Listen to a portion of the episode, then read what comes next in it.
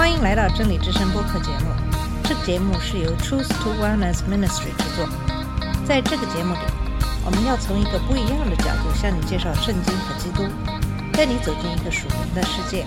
我们的节目在每个星期二和星期五更新，欢迎你的收听和关注。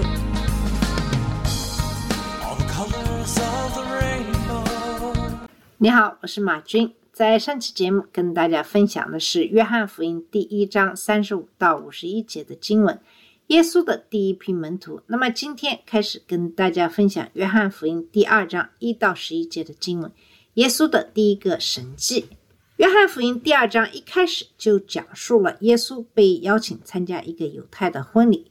第二章的一到二节的经文是这么说的：第三天，在加利利的迦拿有一个婚宴，耶稣的母亲在那里，耶稣和他的门徒也被邀请赴宴。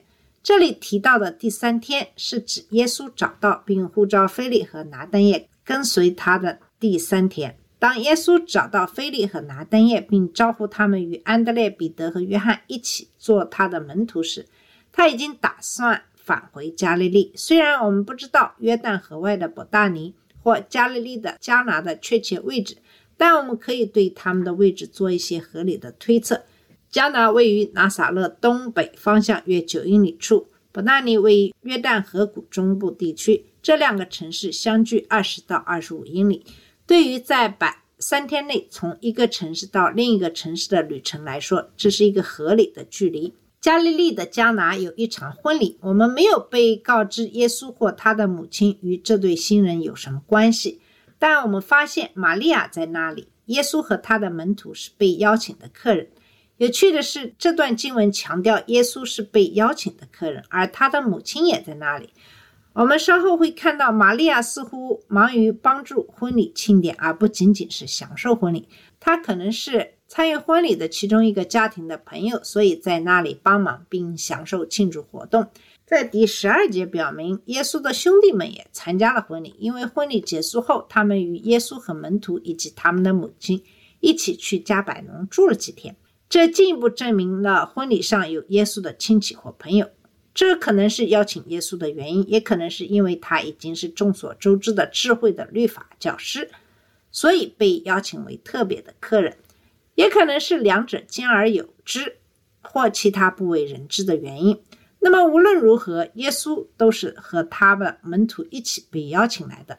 这段经文没有具体说明有多少耶稣的门徒与他在一起，但似乎可以肯定的是，第一章中提到的所有门徒。安德烈、约翰、彼得、菲利和拿单业都在那里，因为耶稣呼召他们跟随他，然后在短短几天内就把他们单独留下，这似乎很荒唐。约翰的兄弟雅各可能也在其中。我们要记住，拿单业来自加利利的迦拿，他可能也认识新郎新娘。那么第三节讲了在婚礼上出现的一个问题，经文是这么说的。酒用尽了，耶稣的母亲对他说：“他们没有酒了。”那么婚礼上出现了这样的一个问题，就是酒没有了，喝光了。我们没有被告知他们为什么会把酒给喝光，只知道他们缺酒。许多人都在猜测原因，就像任何婚礼或宴会上出现的错误一样，缺酒的原因并不重要，纠正问题才是最重要的。虽然我们乍一看可能无法理解。但这并不是一个小问题，而是一个非常严重的问题。虽然有许多的美国基督徒可能会把葡萄酒用完视为一种祝福而不是悲剧，但我们必须从犹太人的角度来理解它。对于犹太人来说，酒是神赐福的象征，是任何欢乐庆典的一部分。那么箴言三章九节到十节说，教导虔诚的犹太人如何获得神的祝福，是这么说的。这样，你的仓必丰满，你的缸必溢满新酒。那么，他们认为酒是神亲自为他们提供的。在诗篇一百零四章十四到十五节说：“他使草为畜生生长，使植物为人劳碌，使人从地的食物，使人心里喜悦的酒，使人脸上油光闪烁，使人心里充实的食物。神的救赎、祝福的丰盛邀请包括美酒。”以赛亚书五十五章一节说：“渴了的可以到水边来，没有钱的可以买来吃，来买酒和奶。”不用钱。那么以赛亚书二十五章六节说：“万军之耶和华要在这山上为万民预备丰盛的宴席，宴席上有陈酒、精选的水酒、精致的陈酒。”对这些人来说，酒是庆祝活动中不可缺少的元素。如果酒喝光了，那将是一件极其尴尬的事情，不仅会打破美好的婚礼梦想，而且会被认为是对宾客非常的不礼貌。那么，玛利亚在这里被称为耶稣的母亲，在约翰福音中，她一直被称为耶稣的母亲。她试图找到解决问题的办法。同样，我们不知道她在婚礼中的确切角色。但从他解决问题的行动和他在第五节中对仆人的权威可以看出，他在婚礼中起到了一定的帮助作用。他意识到酒已经喝完，于是来告诉耶稣。他的陈述直截了当，实事求是。他们没有酒了，他没有告诉耶稣该怎么做，甚至也没有要求他做什么，他只是把问题告诉了耶稣。耶稣是他的儿子，但他是成年人，不是孩子。玛利亚以一个成年人应有的尊重来对待他，在这种情况下，他也是一个受人尊敬的拉比。玛利亚为什么要这么做呢？耶稣是被邀请来的客人，这里不是他的家乡，这里有很多熟悉当地情况的仆人，可以根据需要派他们去办事。玛利亚为什么要告诉耶稣呢？关于玛利亚。把这件事情告诉耶稣的动机有很多的猜测，最明显的动机是玛利亚相信耶稣会帮助他们。玛利亚比任何人都更了解耶稣怜悯和奉献的品格以及他的真实身份。他认为耶稣可能会行某种神迹的猜测也是有道理的。耶稣的回答表明了这一点。先知们曾预言，弥撒亚时代将是一个美酒畅饮的时代。玛利亚没有解决办法，但她相信她的儿子会有办法。她相信他，但没有告诉他该怎么做，只是告诉他自己的需要，其余的就相信他了。那么第四节讲的是耶稣的回应，经文是这么说的：耶稣对他说：“母亲，这与你我有什么关系？我的时候还没有到。”那么，耶稣对他母亲的回答，对我们来说有点难以理解，因因为他使用的成语并不能很好的翻译成英语。那么，这句经文有可能会翻译成这样：耶稣对他说：“女人，我和你有什么关系？我的时候还没有到。”那么，首先称呼耶稣的母亲为妇人，并不是一种不尊重，尽管这是在疏远彼此的关系。当耶稣在十字架上将玛利亚托付给约翰照顾时，他将再次以非常温柔的方式称呼玛利亚为妇人。玛利亚需要认识到，耶稣不是他养大的儿子，而是他必须顺服的应许的弥撒亚。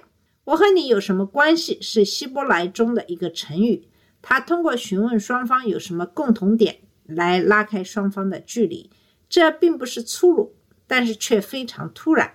责备的力度取决于说话者的语气。那么，耶稣回答玛利亚的主要意思是，他已经进入了他在世上使命的目的，他的一切活动现在都要以完成这一使命为前提。耶稣说，他的时候还没有到，这表明他是按照神圣的时间表进行行事的。米撒亚时代的祝福将会到来，但这仍是未来的事。同时，耶稣的回答也向玛利亚表明他会解决这个问题。那么，对于耶稣的回答，我们可以用以下非常粗略的表述来理解：这是我的事，不是你的，夫人。现在还不是救世主的时代，但是他终将到来。那么，第五节讲述的是玛利亚的指令。他的母亲对仆人们说：“他吩咐你们什么，你们就做什么。”那么，在第五节，玛利亚认为耶稣的回答是在说他会解决问题。玛利亚在宴会上有一定的权威，她给仆人下达了指示，这个指令是必要的，否则服务员从客人那里接受这样的命令会显得很奇怪。这也要求他们服从耶稣，即使耶稣让他们做的事在他们看来是非常愚蠢的。那么接下来六到八节讲的是耶稣的行动，经文是这么说的：照犹太人洁净的规矩，有六口石缸摆在那里。每缸可容三两桶水。耶稣对仆人们说：“把这些缸装满水。”他们就装满了，直到缸沿。耶稣又对他们说：“现在舀出来送去给管宴席的，他们就送去了。那么约翰很可能是第一目击者，因为他在第六到八节中非常真实的描述了当时的情况和发生的事情。这些特殊的水盆是用来洁净的，也就是用来洗手的。犹太人的习惯是在吃饭前洗手，水盆里的水既然是用来洗手的，也是用来洗碗的。盆子相当大，大小不一。为什么有这么多水呢？因为有很多客人在场。耶稣在第七节中为仆人指点迷津，仆人走到最近的淡水处，把罐子装得满满的。这个细节排除了在装水之前或之后往水罐里添加东西的可能性。它们被装满了，没有任何添加的余地。还要记住，他们都在看，一定会注意到有任何添加的东西。你可以想象这些仆人在想：耶稣让他们做什么？难道耶稣要让他们盛水而不是盛酒吗？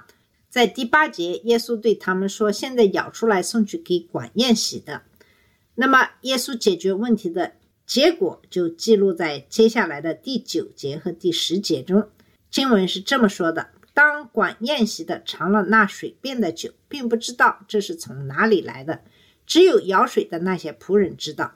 管宴席的就叫来新娘，新郎对他说：‘人人都是先摆上好酒，等宾客喝醉了才摆上次等的，你却把好酒留到现在。’领班对他得到的美酒感到惊讶，他不知道酒是从哪里来的，他对酒印象深刻。”约翰为我们详细介绍了吸水盛酒的仆人，因为他们是神迹的第一手见证人。